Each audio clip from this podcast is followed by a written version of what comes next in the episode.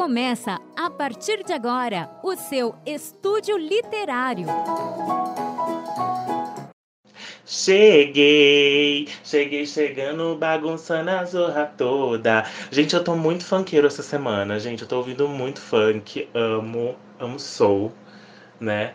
Ai, gente, se você vê funk como uma coisa menor que os outros, me perdoa, tá, gente? Mas para de ser preconceituoso. Não é que você ouve música clássica que você é melhor que os outros, tá? Que eu amo MPB e amo funk tá? Porque eu sou essa pessoa contraditória mesmo. Eu, eu sempre digo isso, gente, sou Hannah Montana.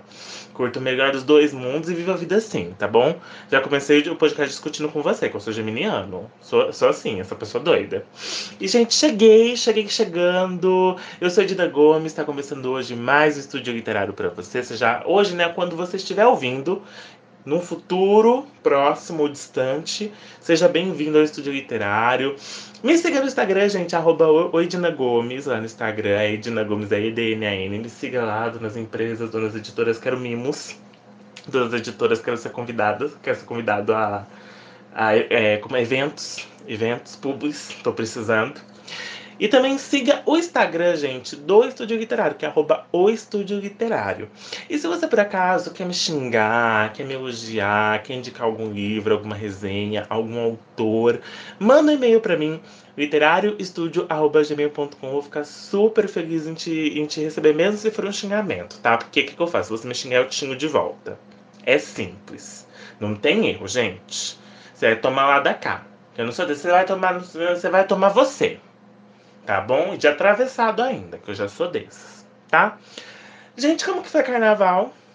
Como foi carnaval? Conta pra mim tudo. Beijo na boca? Ai, eu não beijei. Mal sei de cara. Não... Beijei, peraí. Não, não beijei. A Keisa. Peraí, deixa eu lembrar se eu não beijei mesmo. Não, não beijei na boca, gente. Bebi pouquinho, não bebi muito nesse carnaval. Tô diminuindo um pouco o consumo de álcool na minha vida, né? Não que. Não vou cagar regra para ninguém, é uma coisa que eu tô fazendo na minha vida, não tô cagando regra para ninguém, gosto de beber. Mas só que eu não tô bebendo constantemente. E aí eu não bebi muito carnaval, mas bebi. Me diverti, dancei. Eu gosto desse show canta tudo, gente. Eu sou dessa pessoa vai no carnaval canta tudo. Que tem o funk, que tem a checa, que tem os anos 90, que tem o sertanejo nos 80. Eu gosto disso, entendeu? Teve um dia que eu fui que tinha mais de axé, umas músicas do. Quem, quem é velho vai lembrar? Harmonia do Samba. A paradinha, dinha, dinha, dinha, dinha. Gostei, gente, gostei. Mas não beijei na boca. Se você beijou na boca, gente, muito bem. Parabéns. Se não beijou também, a gente não tem problema. Não saia com essa neura de que é carnaval, preciso beijar, nananã, tá bom? E agora, carnaval foi-se, né, amados? O ano começou finalmente, 2020. Feliz 2020 para você, né? Vamos ver se os nossos sonhos se realizam. Estou rece esperando receber o dinheiro de quem passou o Réveillon de amarelo, né? Não sei quando que eles depositam o dinheiro. É que até a cueca foi amarela esse ano, mas estou aqui na guarda. Né, gente? Já fugi totalmente do assunto, como, a, como sou. Sou essa pessoa que foge um pouco do assunto às vezes. Mas o. Ai, gente, então espero que vocês tenham tido um bom carnaval. Só pra fechar o tema do carnaval, que espero que você tenha tido um bom carnaval. Não falei de carnaval semana passada, porque o episódio já estava gravado. Aliás, se você não ouviu o episódio da semana passada, um episódio sobre a resenha do livro do David Wellington, todo dia. Ainda não comecei a continuação antes que você me pergunte. Eu tô um pouco travadinho nas minhas leituras. É, eu preciso, é um lance até que recentemente eu quebrei meu óculos sem querer. E eu preciso ir no, no, no oftalmo e eu não. E, tipo, pra ir no, no posto de saúde é muito cedo e eu não, às vezes não acordo tão cedo. Eu tô, pro, eu tô deixando um pouco de lado, gente. Tô, como que é? Empurrando com a barriga pro. Como que é aquela palavra? Procrastinando, lembrei. Tô procrastinando. Tô um pouco. Um tico, mas eu vou, tá, gente? Então eu tô evitando de ler, assim, muitas coisas para também não forçar o já que eu trabalho no computador, essas coisas todas, né? Enfim. Enfim, gente, já fomos quase quatro minutos de podcast e eu não falei de porra de livro nenhum. Então vamos lá, gente. O tema de hoje, eu, eu pensei, falei assim, gente, o que, que eu vou indicar para pro pessoal, né? O que, que eu vou falar essa semana pra galera? E eu lembrei que em um dos programas eu falei que eu ia indicar livros para se ler em um dia. Falei, porra, vou indicar livros para se ler um dia, dar um podcast ali de uma hora e tal. Aí eu peguei na minha estante, separei todos os livros que eu li em um dia. E eu falei, caralho, isso dá, isso dá uns, alguns podcasts. Gente, eu já li muitos livros em um dia, sério. Eu não fiz a conta de quantos, mas são muitos. Eu me assustei um pouco, falei, meu Deus. E aí eu fui olhar o meu Scooby, livros que eu não tenho, mas que eu li em um dia. E tem uma porrada lá no Scooby também de livros que eu li em um dia, mas que eu não tenho a versão física, ou que eu peguei de biblioteca emprestada, etc. Então, gente, eu vou dividir esse tema durante o mês de março. Não sei quantos programas vai dar, vai ser o mês de março todo, não sei. Não sei que eu não sou uma pessoa planejada. Mas, tipo, eu separei os livros, eu vi o BBB, agora eu tô vindo gravar pra vocês. Entendeu? Não sou essa pessoa tão planejada assim que parece ser, não. Porque eu acho que fica. Claro, quando é resenha eu planejo melhor. Mas isso aqui a gente é solto, a gente é assim, é solto, posso falar bobagem, posso não falar. Mas é assim que é bom, que é assim que a gente gosta. Tá bom? E quando eu, eu criei o podcast, junto com. É, eu, era, eu, eu acho que eu já contei essa história, que era uma ideia minha. E aí que eu tava fazendo um curso de locução, né? Que eu sempre falo que eu não gostei muito de fazer, que é verdade. Não gostei muito de fazer. E, e a gente ia fazer um projeto e tal. Eu, sugeri isso, o pessoal topou tal. E a minha intenção realmente com o estúdio literário é incentivar você a ler. Independentemente do livro que você esteja lendo. Independentemente se, se você também não lê algo que eu não gosto. Eu quero te incentivar a ler. Eu quero me sentir incentivado a ler. Eu acho que essa troca entre a gente apesar de distante, é muito interessante. Eu recebi esses dias o meu primeiro e-mail da Sara. Sara, um beijo. Trocamos ideia depois, porque estamos no mesmo grupo de WhatsApp. E eu amei. Eu, eu amei o que ela falou para mim. Esses dias tomamos assim, um outro grupo de WhatsApp, um grupo de livros também. Ela falou que adorou meu podcast, que ela ia até ler o livro que eu estava indicando. Então, gente, é um trabalho que é realmente de indicar livros e de comentar sobre literatura, para atingir as pessoas que são leitoras, que é mais fácil, e também atingir as pessoas que não são leitoras, que é um público um pouco mais difícil de se atingir. E um dia, qualquer um pode ler um livro, né? Qualquer um. Talvez não, mas existem livros que a gente pode ler em um dia. Né? E eu vou trazer vários exemplos para vocês hoje, durante as próximas semanas, de livros que eu li em um dia. Talvez para você você não consiga ler esse livro em um dia. E tudo bem. Tudo bem se você não lê esse livro num dia. Eu não conheço a rotina. Eu não sei como funciona a sua vida. Às vezes eu li esse livro num dia porque eu tava sem fazer nada. Era um sábado, era um domingo, era uma férias, era um feriado, era um dia que eu tava cagando pro mundo e eu quis ler esse livro num dia. Eu consegui ler esse livro num dia. E tá bom.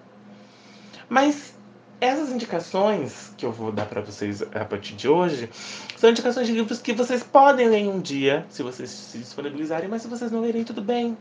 Mas não são livros longos em sua maioria, são livros curtos. Livros que, se você se interessar pelo que eu falo aqui, você pode ler.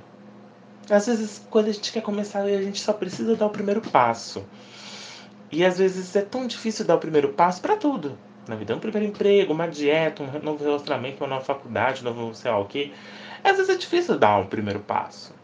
E aqui eu tô te ajudando a dar o primeiro passo a ler. Você pode pegar um livro desse que eu li um dia, você pode ler em uma semana. Não tem problema. Porque para mim vale a pena que você pegou a indicação, você se identificou com ela e você leu. Porque, porque uma coisa que o Giovanni disse no primeiro programa é que às vezes as pessoas querem ler, elas não sabem o que ler. Realmente isso é um problema. As pessoas pegam livros que elas não estão afim de ler para ler. E isso é um erro. A gente tem que pegar livros que a gente conversa com esses livros de alguma forma.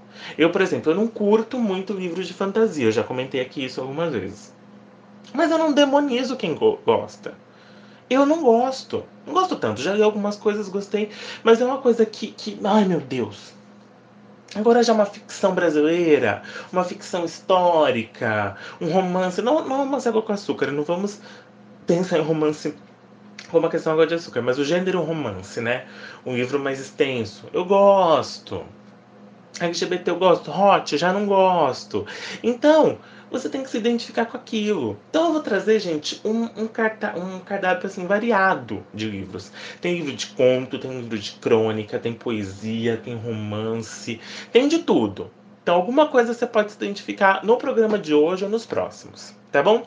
Outra coisa, gente, Sara falou para mim no programa, no programa das, das melhores leituras que fiz em 2020, que às vezes ela esqueceu alguns livros que eu falei, gente, então faz negócio, pega bloco de notas do celular, abre o WhatsApp, pega papel caneta, tô me sentindo aquelas apresentadoras anos 90, vai amiguinha, eu vou esperar você pegar o papel caneta. Pega o papel, amiguinho, amiguinho, que amiguinho também cozinha. Amiguinho, amiguinho, pega o papel caneta aí pra gente, pra vocês anotarem, tá bom? Que depois o tio não vai lembrar a sequência, que o tio pegou tudo que bagunçado, o tio não vai lembrar. Ah, qual é o quinto livro que você falou no episódio 2 de Livros para se ler em um dia? Não sei, gente. Então pega o livro. Pelo amor de Deus, que Sara perguntou para mim um livro de uma capa vermelha que eu tinha falado. Falei, meu Deus do céu. Ai, vamos puxar pela memória. Tá bom? Vamos começar as indicações então, depois dessa cagação de regra de 10 minutos? Vamos lá. Gente, então, livros. Então, vou começar essa tag, que eu sei que tem no YouTube, mas eu não pesquisei quem começou, então desculpa, Brasil. Mas indicações de livros para se ler em um dia, tá? Que livros que eu li em um dia, que você pode não ler em um dia, mas se você ler um dia, legal. Se você não ler em um dia, legal também. O importante é que você pegou e leu essa porra de livro. Beleza? Fez a sua leitura aí, né? Se tornou uma pessoa melhor com esse livro, ou não, mas fez uma leitura que é importante para você. Essa é a intenção, tá bom? Vamos lá. Primeiro livro, gente, que eu vou começar é o Brás Bichig Barra Funda, do Alcântara Machado, autor modernista. É, Brás Bichig Barra Funda é um livro de contos, para se você gostar de contos, é um livro que foi escrito lá em meados da década de 1920, né? Quase 100 anos, acho que é depois de 1925 esse livro foi lançado, se eu não me engano, tá? Se você souber melhor, manda aí para mim no literariostudio.gmail.com. É, essa versão que eu tenho é uma versão Estadão, do Estadão que tem dois livros do Alcântara Machado. Na verdade, na capa tá Brás Bexiga Barra Funda, mas você abre aqui, tem esse livro e tem o Laranja da China, que eu li também, mas eu não me lembro muito. Mas o que eu vou indicar para vocês é o Brás Bexiga Barra Funda. É um livro de contos da estética modernista, com histórias que se passam nesses bairros de São Paulo. Brás, bairro do Bexiga e bairro do Barra Funda. E o que eu acho muito interessante nesse livro, que além de ser um livro fino, com contos bem interessantes, os contos escritos nesse livro são contos que são tirados de notícias. Eu acho isso muito interessante enquanto jornalista, porque às vezes eu faço isso. E tem um conto bem específico que eu lembro nesse livro, que é um conto que você consegue, né? Eu, como era jornalístico, consegui identificar o fato do conto que se tornou notícia. Então, tipo, tem a notícia em si, ele pega aquela notícia, cria um antes em cima, da, um antes em cima do fato e um depois em cima do fato. Então, ele cria um, um, tipo assim, pessoa é morta atropelada. E aí, ele não sabe quem é a pessoa nem nada, mas ele cria um personagem até o ponto em que essa pessoa é atropelada da forma que a notícia descreve e depois o que aconteceu.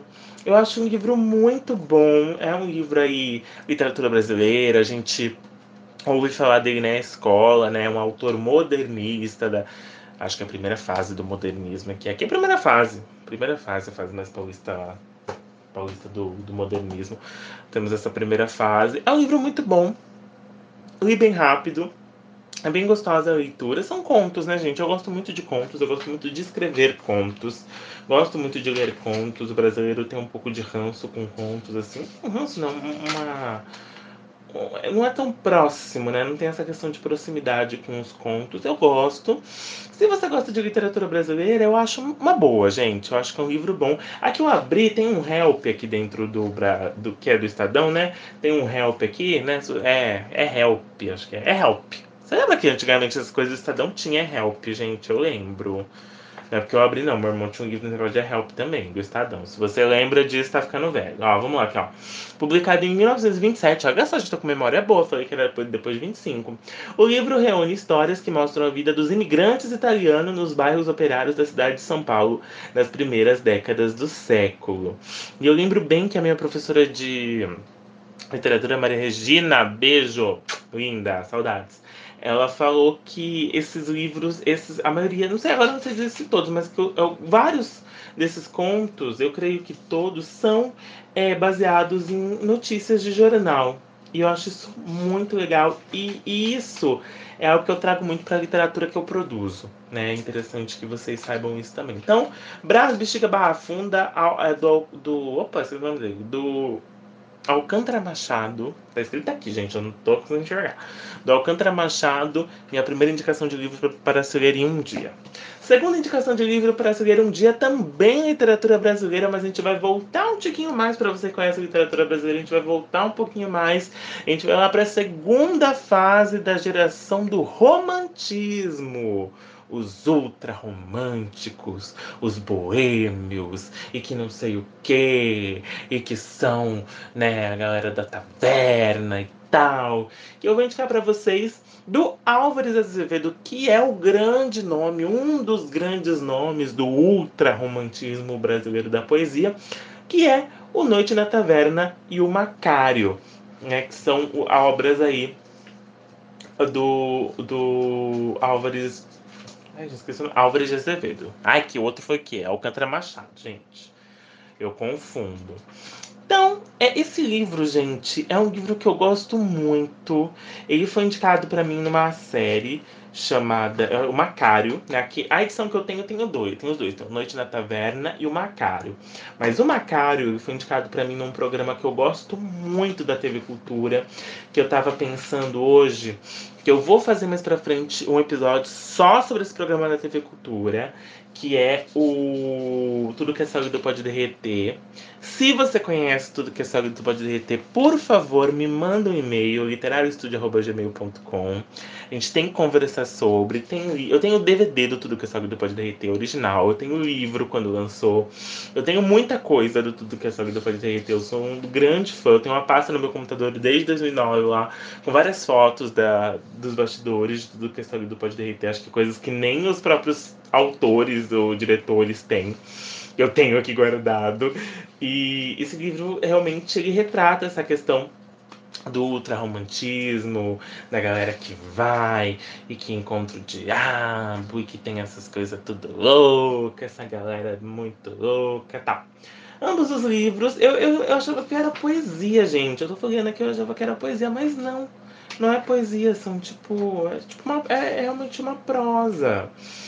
É, são livros de prosa. É um texto de prosa, gente.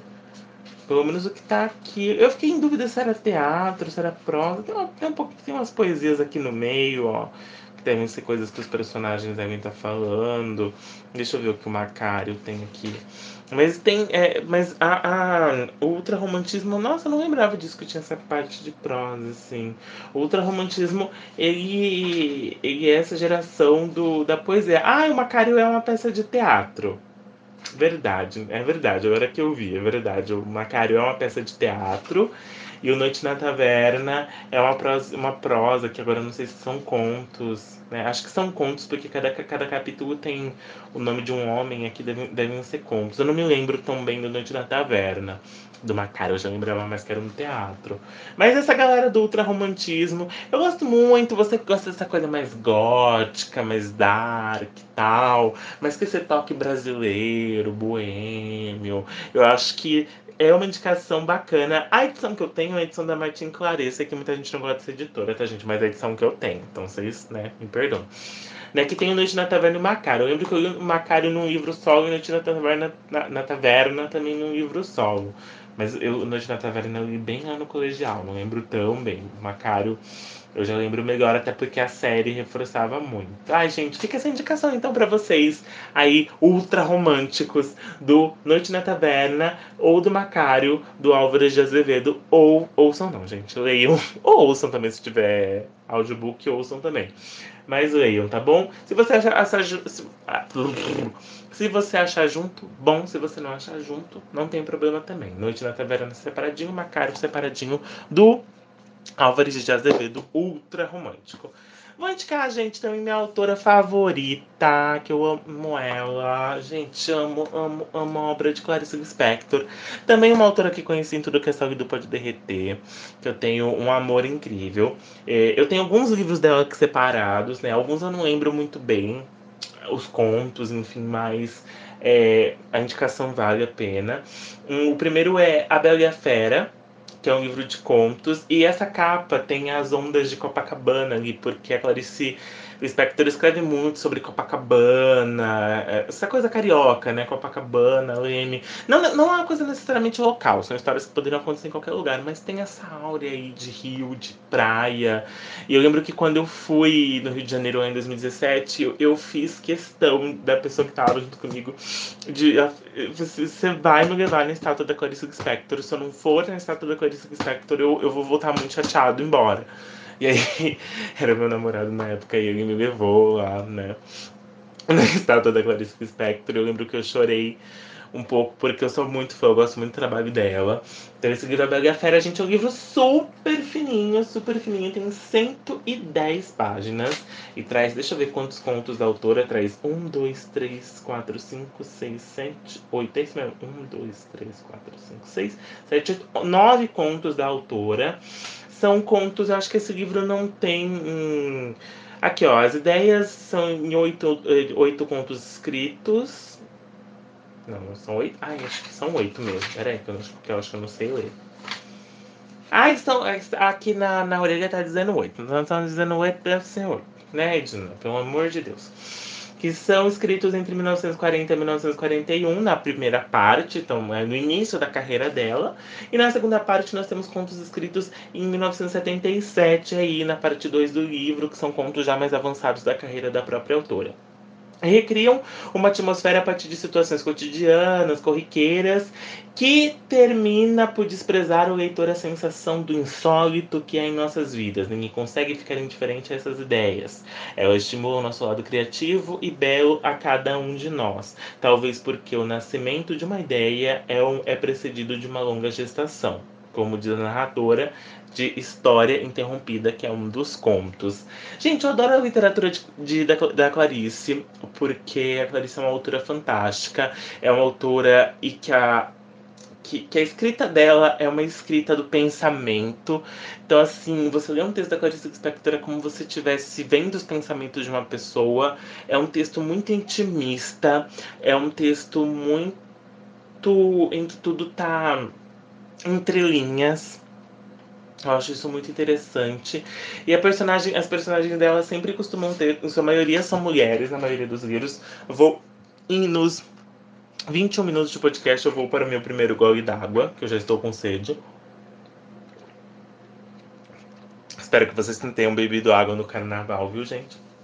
Mas voltando a falar de Clarice, as personagens dela sempre têm uma epifania, um momento de pff, descobrir, de entender, de ligar o A com B.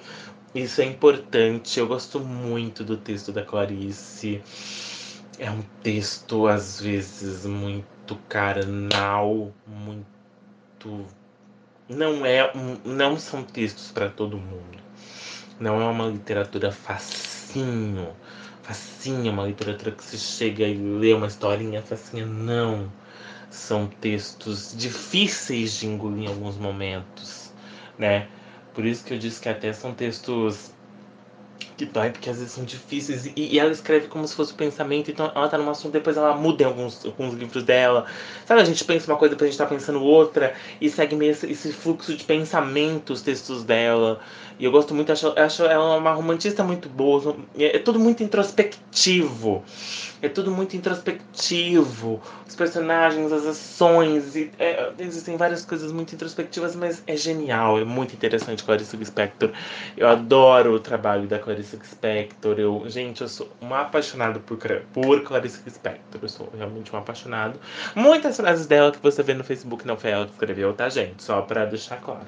Então tem esse livro aqui que eu vou indicar, o A Bela, a Bela e a Fera. Se você já teve contato com a literatura da Clarice Lispector, é, eu acho que é uma boa indicação, porque tem livros do comecinho da fase dela, do, do, da escrita dela, e livros é, e, e contos de uma fase mais avançada da literatura dela. Outro livro dela que eu também vou indicar é o A Via Crucis do Corpo. Gente, eu já li muitos livros da Clarice, então às vezes eu não lembro muito dos livros, tá? Porque são, como a são crônicas tal, a gente não lembra tanto. Mas ó, esse livro aqui, A Via Crucis do Corpo, ele tem 72 páginas, não, 78 páginas, perdão, todos pela Rocco Editora, tá, gente? Vamos ler aqui a orelha. Cuidado, leitor, este livro requer coragem. Ai, meu Deus. Parece ser o desafio lançado por, por, por Clarice Lispector no prefácio, no prefácio Explicação de A Via do Corpo, livro de 1974. Olha só o que, que ela diz então, cuidado, este livro requer coragem. Como que tá sua coragem, amigo? Tá boa? Vamos lá então. Nele, a autora simula uma Clarice diferente do que os leitores estavam acostumados desde sua primeira obra, Perto do Coração Selvagem, de 1944. No entanto, ela é a mesma de sempre, a que nunca se recusou a fitar os olhos, olhos abertos da selvageria do desejo humano, da avidez humana, da sordidez humana. O que, no, o que se modificou foi o espanto, se convertendo em escândalo, o sobressalto em, vero, em, em o que, gente? Ferocidade. Eu tô procurando minha caneta aqui. Gente, eu separo uma. Achei. Que eu gosto de ter uma caneta na mão. Não sei porquê, gente. Não vou rabiscar o livro, não. Não se preocupa. Gosto uma caneta na mão. Vamos lá. Onde eu parei aqui? Surdidez humana eu li. Aqui, ferocidade. Neste livro, Clarice se aproxima à literatura, se aproxima à literatura maldita, como quer Georges Baitali. É, próxima à literatura do mal, afrontando os limites morais, a autora adverte, abre aspas, fiquei chocada com a realidade. Se há indecências nas histórias, a culpa não é minha. O que o deslocamento da noção e da indecência para o âmbito total da realidade cria um estado de perplexidade no leitor que poderá levá-lo a exclamar como a própria narradora de um dos contos. A vida é isso então? Uma falta de vergonha? São 14 textos ficcionais. Gente, eu tô lendo porque eu não lembro, tá?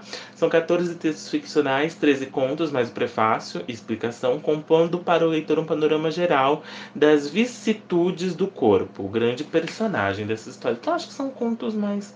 O corpo, seus desarranjos pulsionais, na tirania de seus desejos nas suas fracaturas e feridas nos êxtase, o corpo como uma bênção e uma maldição como tudo que excede, que sobra, mas que chega em nunca suprir o primordial, enigmático e severo.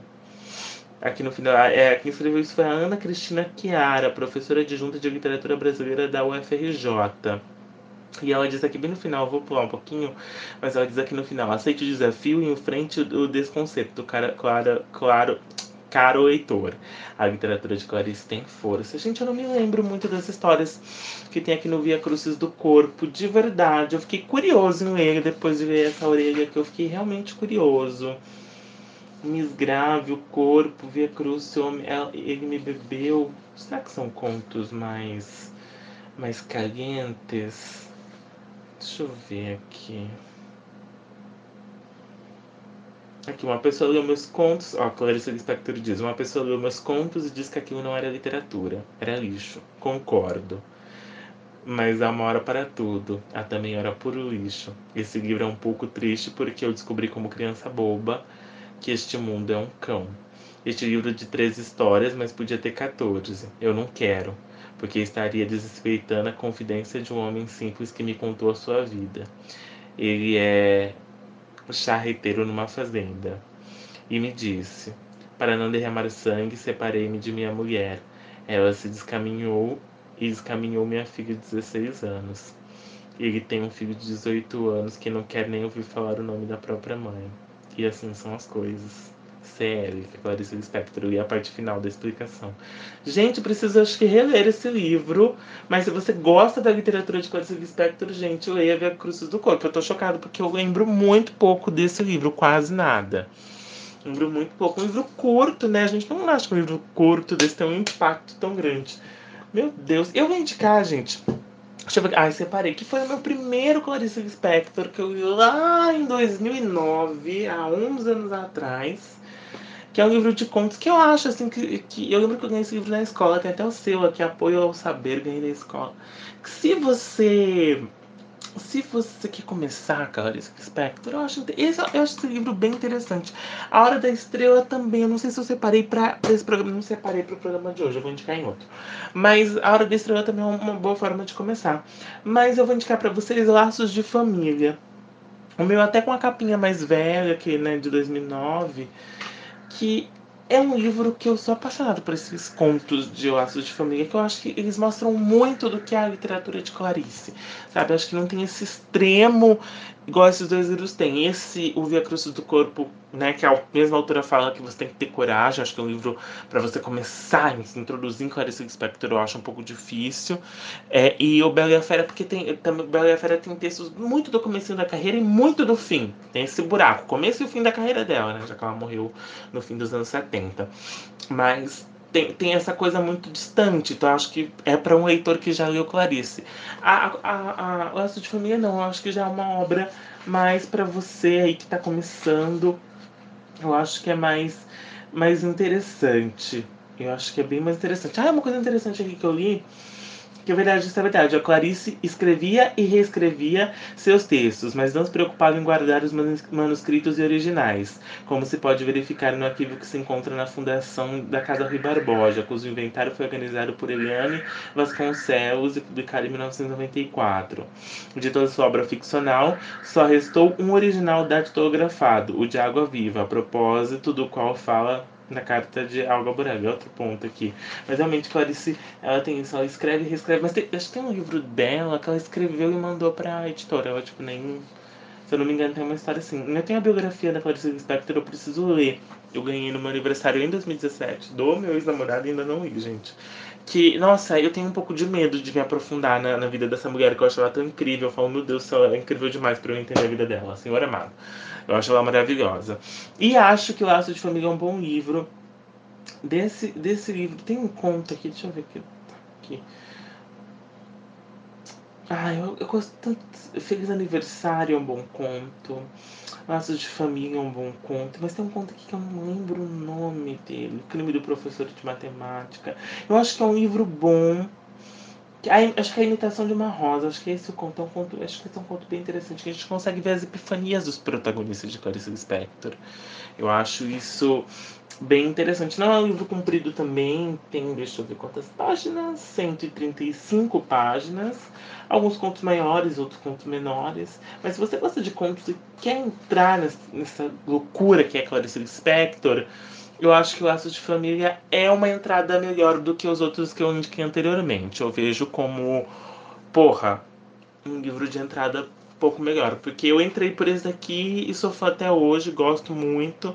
E como são contos, você não tem essa coisa de começo, meio, fim no livro todo. Você pode ler um, deixar um pouco, ler outro. Você pode um pouco mais devagar, ler, reler por ser textos curtos, porque a releitura às vezes Clarice Spector é necessário para se entender alguns pontos né? Então fica aí dica de laços de família. Eu vou repetir o nome dos três livros, né? Então o que eu acho assim, se você não leu Clarice, você quer começar, Laços de Família. Se você já leu Clarice Lispector, eu estou indicando também A Via Crucis do Corpo e Bela e a Fera. Os três livros são livros de contos, tá bom? Próximo livro, gente, separei muita literatura brasileira. Deixa eu ver o que eu tenho aqui que não é literatura brasileira. Aqui, peguei um aqui. Poliana, da Eleanor Porter. Gente, aquela novela do SBT, daquela menina chata, que não acaba, que nós temos a aventura de Poliana, a faculdade de Poliana, a pós-graduação de Poliana, o casamento de Poliana, né? E assim será a novela, porque essa novela não termina nunca, né? Mas temos o livro aqui, Poliana, da Eleanor Porter, eu tenho a edição do Saraiva de bolso. Gente, esse livro é muito gostosinho. Realmente conta a história da Poliana, que é uma menina fudida, vai morar com a tia dela, a menina é contente. E eu lembro que quando, gente, quando eu li esse livro, eu fiquei, eu, eu fiquei muito contente. Eu fiquei fazendo meus amigos jogar o, o jogo do contente, eu ficava vendo tudo do lado. Eu fiquei, gente, a pessoa muito insuportável. Que eu via só o lado bom da vida. Não que isso seja ruim. Mas eu fiquei a menina chata da novela. É esse o ponto. Quando eu li esse livro, eu fiquei a menina chata da novela. Na novela do CBT ainda, né, gente? E eu fiquei, gente, mas o livro é gostosinho, é bom. Ele traz essa. Que a novela também traz, né, gente? Que não é uma coisa ruim. Que é esse olhar mais otimista para a vida, esse olhar mais positivo, né? De que toda coisa ruim, às vezes tá uma coisa boa. Às vezes a gente já sabe olhar coisa ruim, às vezes tá sua vida, ah, sou ruim, ruim, ruim. Eu, eu sempre tô parando pra pensar, porra, minha vida tá. Não, mas eu tenho podcast, eu tô gostando tanto de fazer isso. Mas eu. eu tô ganhando concursos literários, mas eu fui convidado para isso, mas eu conquistei aquilo. Às vezes é um lado da minha vida que não tá bacana. E a gente coloca toda. canaliza toda a nossa força para aquele lado, mas às vezes tem coisas na nossa vida que estão dando super certo. A gente tem que aprender a jogar um, jogo, um pouco o jogo do contente. Então, gente, resumindo, né, a, mor a pai da Poliana, da, da, da Poliana é ótimo. O pai da Poliana morre, né? Uma menina de 10 anos, que ela já é órfã de mãe, é uma fodida, né, gente? Ela vai morar com a tia Paulina dela lá, solteirona, rica, severa e pouca feitosa, que a mulher é uma escrota. Mas a vida da pequena cidade de lá vai mudar, né? Que é Belleville, vai, né, na novela não bota esse nome não, vai mudar com a chegada dessa que se torna a própria personificação do otimismo na literatura universal. Isso é realmente é uma verdade. Poliana não deixa de, de praticar algo que o pai criou e ensinou, o jogo do contente, a tentativa de sempre se posicionar de maneira positiva a fim das diversidades. Era isso, vai ficar um pouco suportável? Talvez. Mas essa ideia da gente ver, às vezes, coisas ruins com outro olhar é importante. Eu acho. Então, Poliana. Tem a continuação de tipo, Poliana Moça Não Li. Pretendo ler um dia, né? Quem sabe se o SBT fizer a novela. Não sei se o SBT vai adaptar a Poliana Moça, né? Acho que sim. Mas. É... Ai, gente, todo deboche por hoje. Mas fica aí a Poliana da Eleanor A.H., né? Não sei como lembra como falar H em português. Eleanor H. Potter. Gostei muito, gente. É um livro que saiu bem rápido né? E, é, e é bom, é um livro bom, não é ruim não, né? É um livro bom, eu gostei. Indo de um jogo do contente super feliz, a gente vai para um livro um pouco mais pesado de se ler, né? Mas que eu gostei muito, mas chorei horrores. Eu não lembro, eu acho que esse não foi o primeiro livro desse autor que eu li. Não foi. Eu, se eu não me engano, eu li outro livro desse autor. Estou falando de John Boyne, estou falando de O Menino do Pijama Listrado. Eu tinha uma camiseta, gente, que era o listrado igualzinho desse livro. Gente, um livro com crianças, um livro com Segunda Guerra Mundial, um livro com um campo de concentração, um livro que dói, um livro que fere, mas um livro que retrata um pouco do que é foi a crueldade, crueldade nazista na Terra. Acho que resumi bem o livro. É... Gente, o, o Boyne, ele. Porra, o Boyne é um puta de um autor. John Boyne, ele consegue escrever histórias maravilhosas. Eu tô no Kindle para ler dois livros dele, O Menino da Montanha e Uma História de Solidão, e tem outro, As Fúrias Invisíveis do Coração. Esses três livros, gente, eu preciso ler sendo esses três livros do Boyne, pelo menos um desses três, se não for os três, pelo menos um, né, que seja as folhas invisíveis do coração. Porque a gente Boyne é um autor que ele, sabe escrever histórias históricas muito bem. A gente não pode dizer que não. Né? Tem um livro dele que me indicaram, Palácio de Inverno. Eu comprei esse livro faz uns 5 anos e ainda não li. Se você já leu Palácio de Inverno, a gente quer me indicar, por favor, literarioestudio.gmail.com ou segue no Instagram ou arroba Estúdio Literário, tá, gente? Vai, Dina, pelo amor de Deus, você tem que ler Palácio de Inverno hoje. Que eu comprei, gente, paguei caro ainda. Bebi água aqui. Paguei caro ainda ainda não li. Porque eu sei que vai doer, gente. Os livros dele. Tem outro livro dele. Ai, gente, esqueci o nome. Se ficar, então corra. Depois eu vejo, gente. Depois eu falo pra vocês. Que, eu, que esse é, tá na categoria de livros que eu li um dia, mas que eu não tenho. Esse outro. E ele sabe escrever bons livros. Ele sabe escrever bons livros históricos. Se você gosta de romance histórico com fundo de Segunda Guerra Mundial, fundo histórico, John Boyne é para você. Em O Menino do Pijama Listrado, temos basicamente uma amizade entre um menino é, que eu acho que é judeu, que eu não me lembro, que ele faz amizade com um amiguinho que é o filho do cara.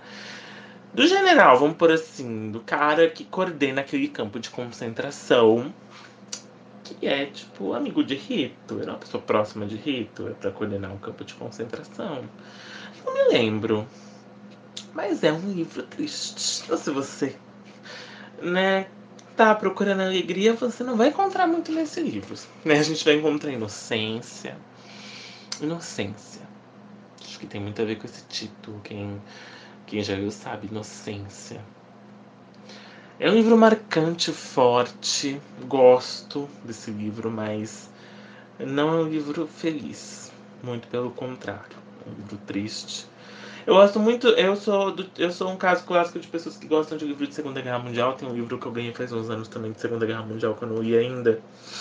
Que eu esqueci o nome, ganhei da Sara alguns anos atrás, mas eu não me lembro o nome do livro, gente. É um livro que se passa na França que é até da intrínseca, mas eu não lembro o título do livro, tá ali no armário, depois eu vejo. E e, e eu, eu, sou fascinado por livros que passam na Segunda Guerra Mundial, igual esse Menino da Montanha também, eu sei que se passa na Segunda Guerra Mundial, enfim. É, porque é uma época tão cruel, mas tão rica. A gente vê, por exemplo, se você já leu o A Menina que Roubava Livros, que é um livro que se passa Segunda Guerra Mundial, é uma história boa, é um livro que eu amo, um dos livros que eu amo, Menina que Roubava Livros, acho um livro foda, bom. Poucos autores teriam a ideia de contar uma história pelo ponto de vista da morte. O livro, o filme é muito bom também, gente. O filme é tão bom quanto o livro, é bem, é bem é uma boa adaptação, uma adaptação muito bem feita do livro. É claro que não é perfeita, mas é muito bem feita. E o Menino Pijama Listrado segue essa linha. Eu nunca vi o filme do Menino Pijama Listrado. Não pretendo ver o filme do Menino Pijama Listrado. Porque eu conheço a história e sei a dor desse livro. Porque eu sei que quando chega no momento do livro aqui, que eu simplesmente é, contando negócio, negócio, negócio, eu fecho o livro. E sentei e chorei. Então, basicamente isso. Sentei, chorei, parei a minha leitura rapidinho aqui, né? Já que eu li esse livro um dia, parei minha leitura rapidinho ali, sentei e chorei. Que eu precisei. Né? Porque quando a gente se envolve, o leitor se envolve no livro. E eu me envolvi nesse livro. E se você não leu, leia sabendo que vai ser um livro mais pesado. leia sabendo disso, mas é um bom livro. E, bem, se você já leu esse livro, eu tenho outras indicações de livro dele que eu li um dia, tem Tormento, depois eu falo um pouco mais sobre. Mas, gente, o John Boyne é um, um ótimo autor. Se você nunca leu nada do, do, do John Boyne, que é essa pegada histórica, você não sabe o que você está perdendo. Leia John Boyne. É um puta de um autor. Ele é americano, gente. Deixa eu ver aqui se ele é americano, que eu não lembro de verdade. Ele é irlandês. Ele é irlandês. E é um puta de um autor incrível. Aqui, ó. O You Say, o you, you Say Today, Today disse assim: intenso e perturba, pertur, perturbador. Pode se tornar uma introdução tão memorável ao tema como o Diário de Anne Frank foi para sua época. Para você ver aí, comparando, ó, mais de 350 mil exemplares vendidos no mundo, né? Provavelmente já vendeu mais, né? Porque esse livro aqui já está datado. Deixa eu ver de quando, quando essa edição aqui. 2007 esse livro aí. Então, nossa, já deve ter vendido muito mais depois disso. Mas livro incrível, O Menino do Pijama Listrado. Não vou contar mais sobre essa história, são duas crianças que são amigas, uma judia uma que tá no campo de concentração, outra que é filha do cara, filho do cara que coordena o campo de concentração. Inocência e muitas lágrimas. É isso que eu posso falar sobre o menino no pijama listrado. Vamos lá. Vou indicar também, gente, esse cara, autor brasileiro, ah, se não me engano, do romantismo realismo, mas acho que é romântico os livros dele. Os livros dele. Vamos ver aqui quando, quando que ele é de 1915 né? Um dramaturgo, um cara legal, bacana, Martins Pena. Martins Pena. Vou indicar para você dois livros dele que eu tenho aqui, que é dois em um só, na verdade, né? Que é O Noviço e o. Ai meu Deus, Quem Casa Quer Casa. O Noviço e Quem Casa Quer Casa. Dois livros incríveis do do. do. Ai, gente, esqueci o nome dele, meu Deus. Eu tô no Menino Pijama Listrado ainda, não fugi dele. Do Martins Pena, o noviço que em casa quer casa. E é muito legal da obra do Martins Pena que ele traz realmente é teatro. Então, se você nunca leu peça de teatro, às vezes é uma forma interessante de você começar, né? Eu indiquei ali mais, mais atrás Macário, do Álvares de Azevedo, que era uma peça de teatro também, mas um negócio de demônio, uma coisa mais dark e tal. Né? Mas às vezes você quer ler um livro e a peça de teatro é muito gostosa de se ler. Por que de não a peça de teatro é muito gostosa de se ler? Porque como são falas, é o roteiro da peça de teatro, é, é, é mais tranquilo, não tem. É mais rápido, flui mais rápido, você consegue ler muito rápido. Se você tá afim de ler alguma coisa. Né? E o Martins Penas ele traz aqui, como diz o livro, ele é o criador da comédia de costumes, realmente. O que, que é essa tal dessa comédia de costumes?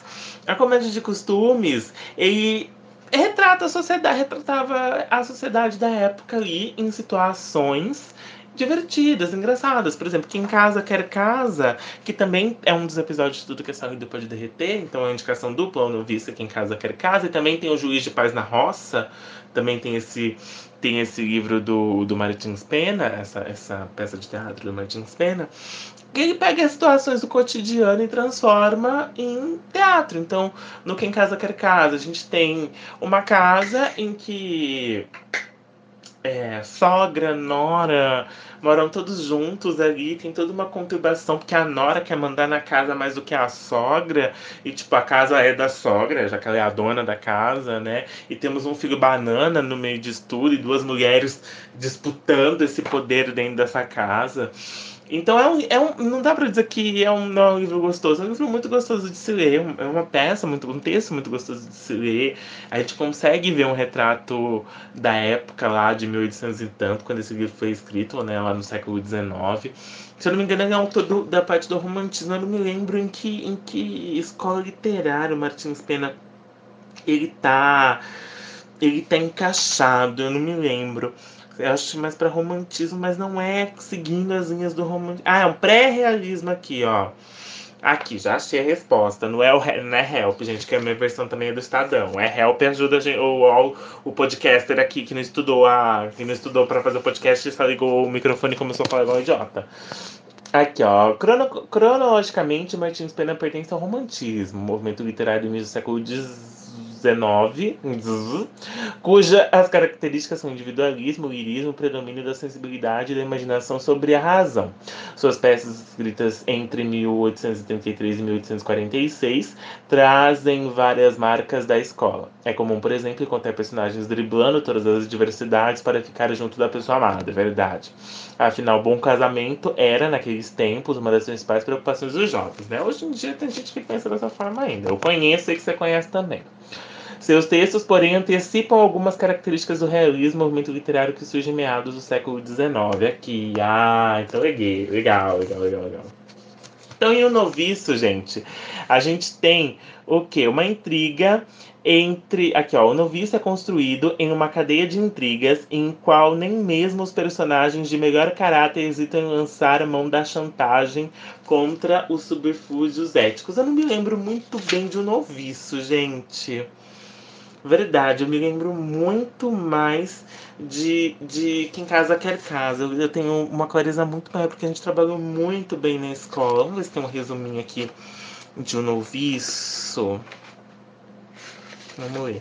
Ai, mas gente, o texto dele é muito legal, o texto do Martins Pena. E eu acho que vale a pena, assim, como eu tava falando, eu, atrás aqui, daqui a pouco eu vou indicar outras peças de teatro para vocês porque vocês vão ver como é gostoso. Gente, eu, eu, gosto muito de ler peça de teatro. Assim, todo ano eu preciso ler pelo menos uma peça de teatro. Esse ano eu já li, que vai ficar com uma indicação aqui também, um livro que eu li um dia, O Alto da Comparecida, do Ariano Suassuna. Eu nunca tinha lido nada do Ariano Suassuna. Foi minha primeira é, o primeiro, primeiro, primeiro momento que eu tive com a Ariana Suassuna, que eu aproveitei que a Globo ia reprisar a minissérie do Alto da Compadecida, eu falei assim, opa, vou ler o livro também. Gente, o livro é muito igual à minissérie, assim, eles são muito... Nossa, gente, as falas, é muito fiel em muitos pontos. Tem muitas falas que são muito fiéis, assim. É muito legal de se, de se perceber mesmo, né? Já fica outra indicação que eu não estava nem planejada aqui. Então, assim, já li uma peça esse ano eu gosto muito, muito, muito, muito, muito de peças de teatro.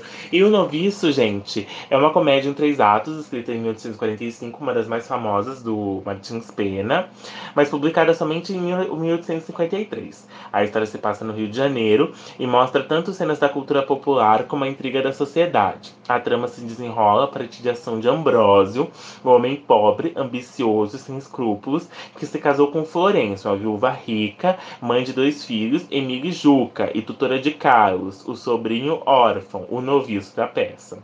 Ingênua e facilmente manipulada pelo marido, Florência acredita que Ambrósio casou-se por ela por amor, nem desconfia que, na verdade, ele está interessado apenas no seu dinheiro. Oh, história de novela, hein, gente? E o Quem Casa Quer Casa são essas duas mulheres que querem tomar conta da casa. O juiz de paz na roça, gente, eu não me lembro também, mas é o juiz que vai casar o povo na roça. Eu lembro, eu lembro mais ou menos isso do livro, tá bom? Então, gente, peças de Martins Pena. Eu vou indicar aqui o, ju, o juiz de paz na roça, o noviço e quem casa quer casa. Gente, texto do Martins Pena, para quem conhece um pouco aí do século XIX, do romantismo pré-realismo, vale muito a pena. Comédia de costumes que faz realmente um DNA daquilo. Também temos eles não usam black tie do Gianfrancesco Guarnieri. Se você não conhece Gianfrancesco Guarnieri, gente, ele é o pai de Luca, ele é o avô de Luca Silva e Silva no Mundo da Lua. Criatora, ele escreveu essa peça de teatro, a peça de teatro famosíssima. Eu ganhei esse livro lá em 2010, da, do governo do estado de São Paulo, também. É que eles davam a caixa com três livros. Era um livro de contos, um livro de poesia, um livro de não sei o que. Acho que. Aqui, 2010, acertei. Acertei. E eu não lembro muito a história de Eles Não Usam Black Tie, gente. Eu não me lembro. Eu lembro que eu li um dia que é uma peça de teatro bem curta. Ela tem 105 páginas, aqui 106 páginas. Vamos ver aqui, ó. Eles Não Usam Black Tie. É, aguda observação da classe operária brasileira, uma classe que nos últimos tempos tem se conduzindo praticamente sem líderes. Em movimento histórico, em que suas reivindicações, seus gritos de protestos nascem quase diariamente como uma explosão inadiável, como demonstrar que nada bem como a não, como como que a demonstrar que nada está bem e não como consequência fria de cálculos políticos. É realmente eu lembro que há essa crítica política bem forte. E eles não usam black tie. Eu lembro que eu, quando eu li esse livro eu gostei muito. Um livro que eu preciso reler também, gente. Uma peça foi escrita em 1955. Aí, ó, tem um tempo essa peça. É, e retrata, e foi montada a primeira vez em 1958 na Arena São Paulo. Esteve em cartaz durante um ano e depois partiu para o Rio de Janeiro. É... Aqui, ó. Teria Guarnieri pensado em tudo isso ao escrever a peça, tudo isso que está tá lendo aqui? Não necessariamente, não necessariamente. Porque uma das virtudes de Ele Não Usa Black Tie é exatamente a de não proceder do abstrato para o concreto. Seu ponto de partida são os homens, através deles entrevemos outros antagonistas, que são apresentados sempre como conflitos vitais de ação, como uma crítica de diretrizes teóricas. Gente, eu não me lembro muito da história de Eles Não Usam Black Tie. Eu lembro que eu li muito rápido esse livro. Então, tô falando pra vocês, gente. Estamos nessa vibe teatro. Se você gosta de ler teatro, se você quer conhecer um pouco mais sobre teatro brasileiro, por favor, gente, eles usam black tie, black tie. Eu lembro que se passa num barraco, tem um barraco, um negócio de morro, alguma coisa assim. Mas não me lembro perfeitamente a história aqui. Também não estudei, gente? Estudei assim, né? Não, não me preparei para esse podcast. Eu liguei o microfone, tô aqui falando igual um idiota. Então, mas a Black Tie é uma, um, um, bom livro. Um bom livro. Leiam Eles Não Usam Black Tie. Gente, vocês vão gostar muito do Gianfrancesco Guarnier. Outra indicação clássica agora, hein? E primeiro episódio de Tudo que essa vida pode derreter. Gente, eu juro que eu vou fazer um programa sobre Tudo que essa vida pode derreter. Né? Eu já falei a vigésima vez esse livro dessa série aqui na, no podcast, que é O Alto da Barca do Inferno, do Gil Vicente. Muita gente não gosta desse livro, que tem uma linguagem muito rebuscada. Eu já, muito pelo contrário, gosto muito desse livro. Acho um livro incrível, uma alegoria incrível dessa questão do céu e inferno. Eu gosto muito. Né? Temos vários personagens que morreram, duas barcas, uma do anjo, uma do diabo, e você tem que convencer, ou eles meio que decidem para onde você vai. Se você vai para o céu, se você vai para o inferno. Muito bom. Um texto antigo pra caralho, lá do século XVI, né? Início, início, início, início da literatura brasileira. Né? Uma obra clássica, né, de mil, ó, 1517, gente, velho pra caralho. E, nossa, gente, é um livro muito bom. Eu já li algumas vezes esse livro, tanto para faculdade. É a versão que eu tenho é a versão do Colégio Objetivo. Eu gosto muito dessa versão, foi o meu primo que me deu em 2009. Porque, opa, achei um, um marcador de página aqui dentro. Eu gosto porque ele ele tem é, a tradução de várias palavras, você não precisa ficar procurando muito, tá na mesma linha. Ele tem a tradução das palavras aqui na mesma linha, então você consegue. A tradução assim, né? Pro português atual, algumas palavras que foram ditas em latim, outra língua, tá traduzido bem do lado, então, tipo, você continua na mesma linha, lendo tudo, e as notas de rodapé ficam na mesma na mesma página. Eu gosto muito de livros que tem roda de, nota, roda de nota na mesma página, não tem claro no fundo. E como é mais, mais didático, tipo, é pra ensino médio e tal, tem umas questões no final e tal, mas é uma leitura mais, mais que fica, acaba se tornando mais tranquila por conta desses acessórios, assim, que. que ai, gente, acho que eu um choque aqui, não. Ai, meu Deus. Por conta desses acessórios que trazem aqui. Eu gosto muito desse livro, ó, da Barca do Inferno, Gil Vicente Livrão, hein, gente? Livrão. E você não gosta, gente, pelo amor de Deus, vamos incentivar aí a leitura de autores brasileiros, gente. A literatura brasileira é muito legal. Sei quando a gente é adolescente, é meio difícil a gente acreditar nisso. Mas é legal. Vai na minha, vai, vai na do tio. Outro, outro livro que eu vou indicar para vocês, que eu li um dia, é o livro dos, dos ressignificados do João Doi. Doi ai, eu sempre, eu sempre empaco nesse nome, caralho. Do João Doerdesan. Conhecido como arroba capoeta no Instagram, para resumir. O Acapoeta, gente, esse livro, o livro dos ressignificados, são poesias e ele é como se fosse um dicionário e ele ressignifica algumas palavras. Ele pega algumas palavras e faz. E ressignifica. Eu acho, eu acho muito lindo alguns ressignificados que ele faz aqui. E. Não tem como não ler num dia, gente. Esse livro. Ai, ele.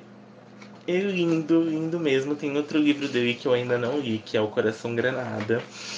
É, eu ainda não li esse livro.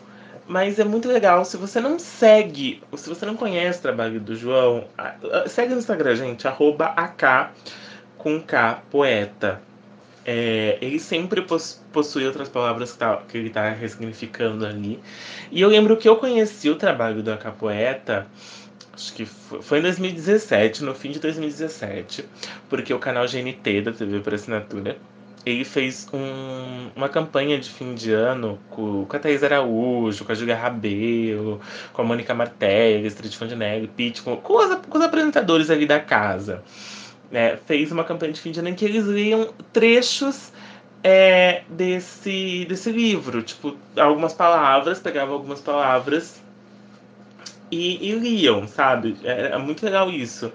Eles liam essas palavras e a, a, Ai, como que eu dizer? O tema da campanha era tipo assim, ressignifique. É, é, é, ressignifique seu, seu ano novo, ressignifique seu 2018. E aquilo me tocou muito, porque, poxa, a gente tem que pegar algumas coisas da nossa vida, como a gente diz ali na Poliana, né? E ressignificar, dar um outro significado àquilo. Então, para você entender um pouco mais, eu separei aqui um trechinho. Quem vai ler é a nossa querida Flávia Estopa, que já está fazendo aqui nossa segunda participação aqui no Estúdio Literário. A Flávia Estopa vai ler Pelo Olhar de João Dor... João Doerdorslen, ou a Capoeta. Ela vai ler o ressignificado da palavra resiliência. É com você, Flávia. Resiliência é ir à guerra e voltar. É sentar com seus demônios numa mesa de bar e conversar é apanhar de todo lado e levantar, é ter espírito boxeador, dar ganchos de direita nas dificuldades e nocautear a própria dor. Tiago diria: quem sete vezes cai, levanta oito. É limpar o rosto depois do choro. É a mãe solo, grávida aos 19, que trabalhou para estudar e estudou para trabalhar. E, com um sorriso no rosto, ignorou os julgamentos e cuidou do filho que tinha para criar. É ter uma alma água que se adapta ao corpo em que estiver da melhor forma que puder.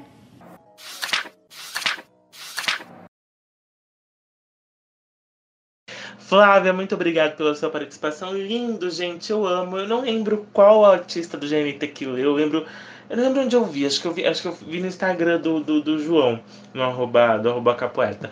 Eu vi isso, eu achei esse texto tão bonito, tão forte. Eu falei, porra, é isso. E eu sou apaixonado por esse livro. De vez em quando eu sempre me pego ressignificando, relendo aqui os ressignificados dele. É muito legal essa historinha meio de dicionário, né? Mas que dá todo esse tom poético às palavras, ao significado dessas palavras, né? Que não deixa de ser verdadeiro. Então, gente, o livro dos ressignificados do arroba capoeta, leiam da editora Paralela, tá, gente? Leiam que é muito bom, poesia na nossa vida. Outra peça de teatro do Rafael Gomes Rafael Gomes, gente, é um dos diretores. um dos autores de Tudo que é Sólido Pode Derreter, o livro de Tudo que é Sólido Pode Derreter, escrito por ele. E essa peça, Música para Cortar os Pulsos, ela, ela vai virar filme com outro nome. E o filme tem a protagonista de Tudo que é Sólido Pode Derreter no, no filme. E tem também, na primeira versão dessa peça, na primeira vez que, que montaram essa peça, ela, ela e outros autores, autores de tudo que saiu do Pode que estavam que estavam. São três, são três personagens só que tem essa peça, que eles estavam. É, montaram juntos com direção do Rafael Gomes, que não é meu parente, tá, gente? Então, eu não gosto de tudo que é saúde do Pode só porque Rafael Gomes possivelmente é meu parente, porque ele não é, tá, amados? E eu amo essa peça de teatro, gente. É aqui, ó, Monólogos Sentimentais para Corações Juvenis. Conta a história desses três personagens. É histórias essas que se entrelaçam, então temos uma menina apaixonada por um rapaz, o Ricardo, né? Aqui, eu vou até ler o começo da peça. Não, não falar, ah, estou roubando sua função. Mas é porque é muito bacana, porque temos aqui Ricardo. O nome dele é Felipe. Felipe, o nome dela é Isabela.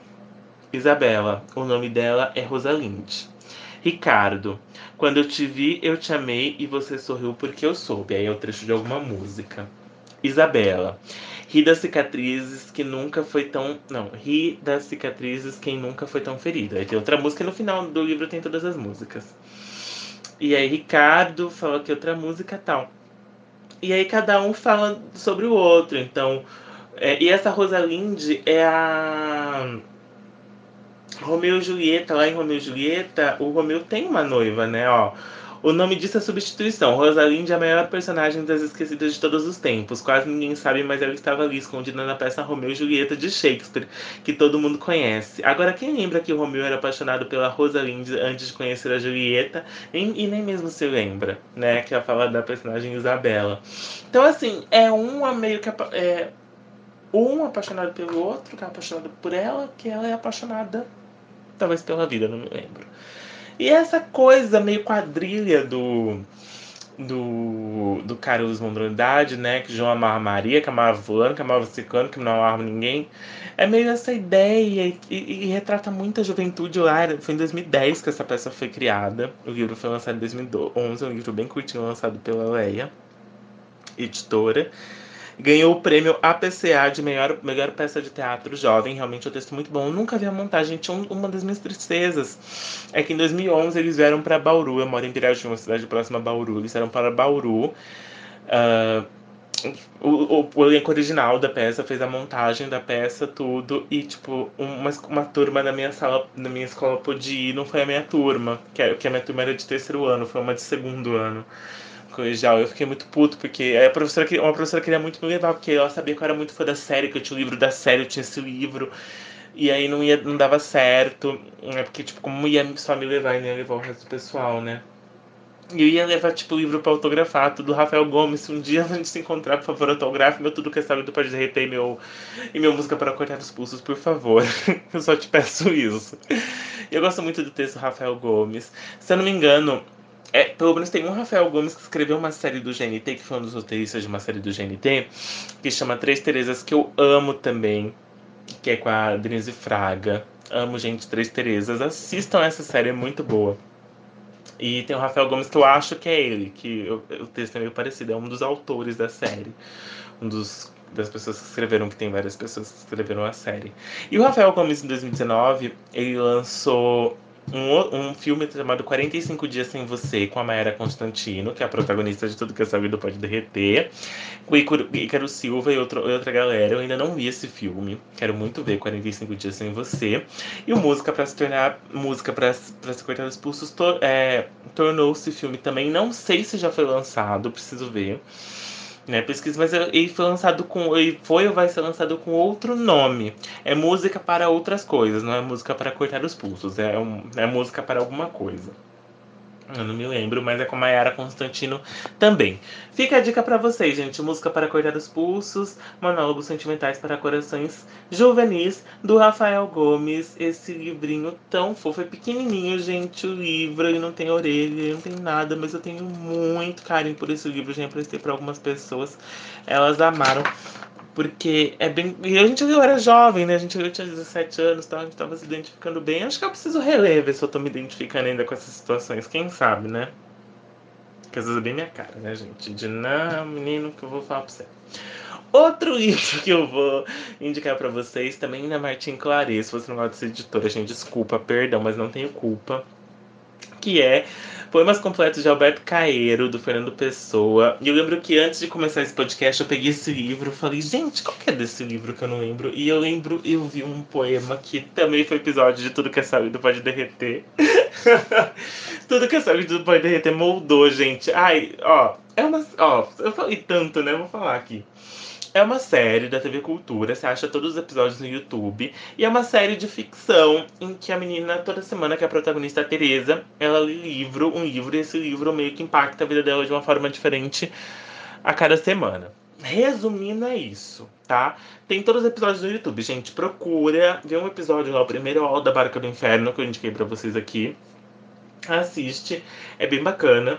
E um dos últimos episódios, acho que é o penúltimo, é o penúltimo episódio da série, e no livro, que a série foi transformada em livro, no livro é o último episódio, que é o Guardador de, é, Guardador de Rebanhos, que é um texto do Alberto Caeiro, que é um heterônimo de Fernando Pessoa.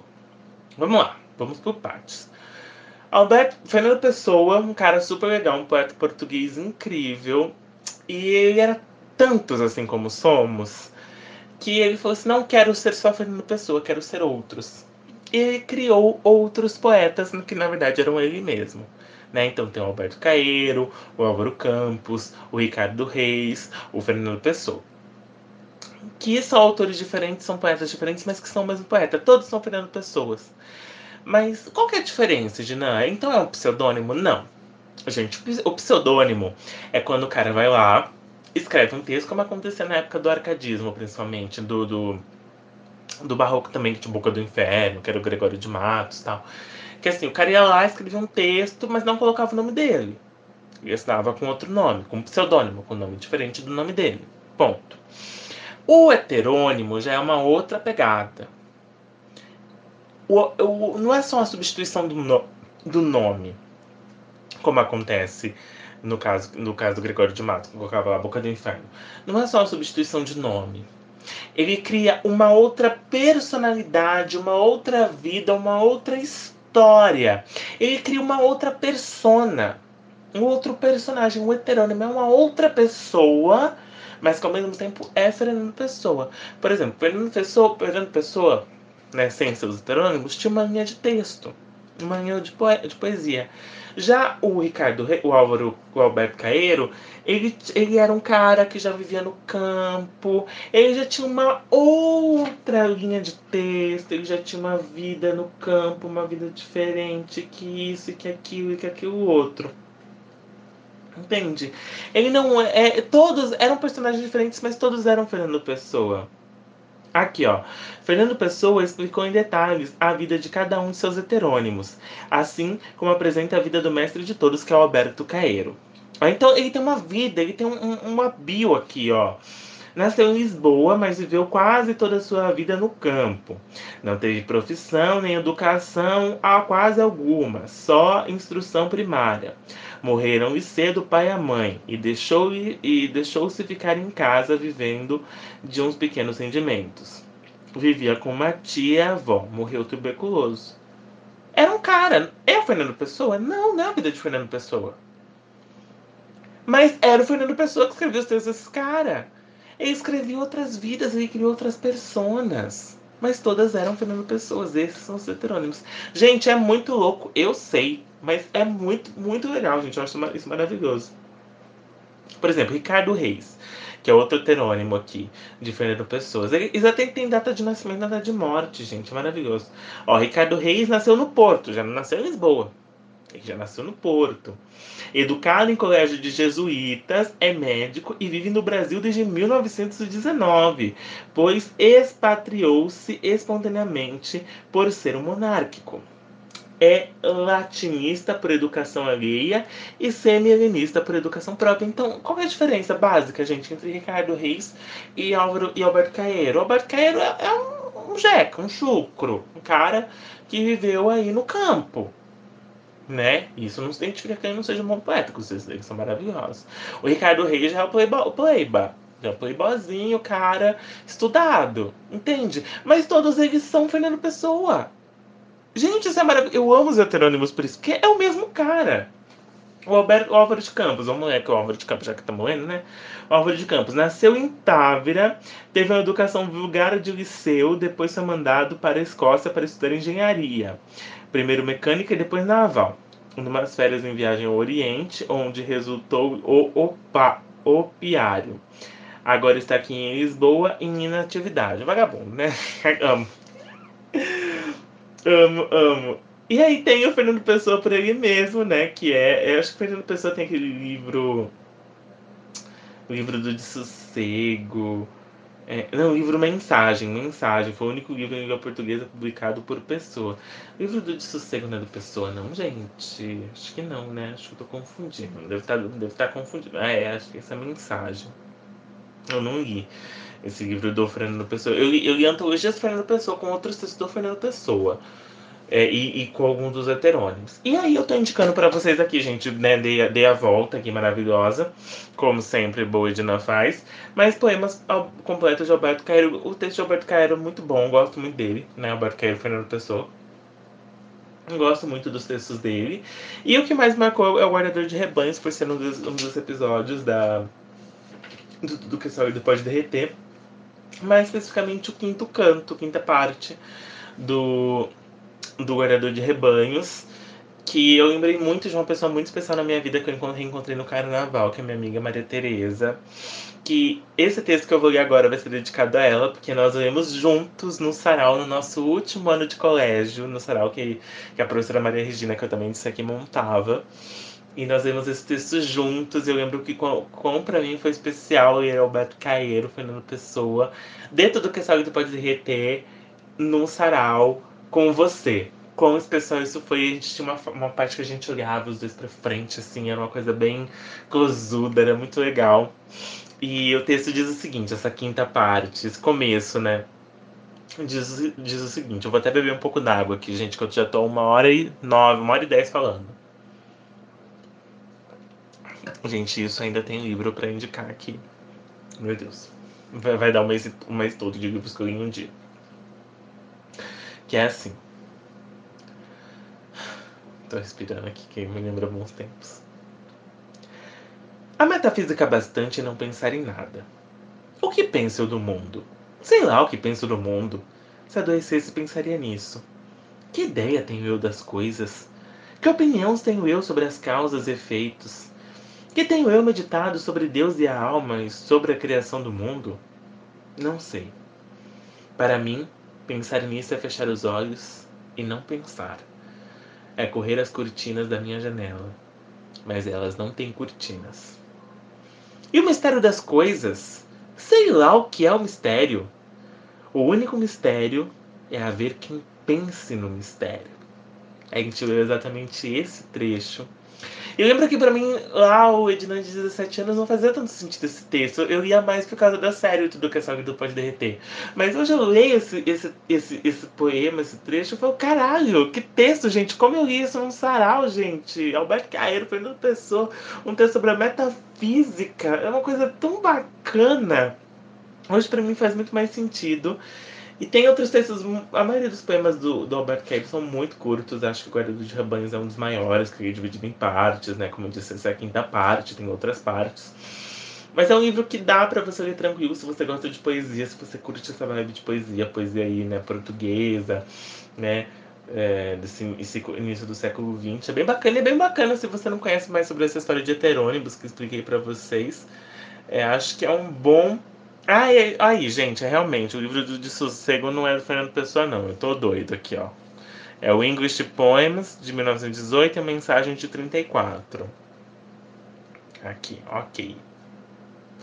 Dúvida sanada aqui atrás do livro. E Poemas de Alberto Caeira, de 1946. Então, gente, se você curte poesia, curte Fernando Pessoa guardador de rebanhos, metafísica bastante para não pensar em nada, cara. Se joga, amor. O livro. Deixa eu aqui, como que é o título do livro que eu esqueci. Poemas completos de Alberto Carreiro, de Fernando Pessoa.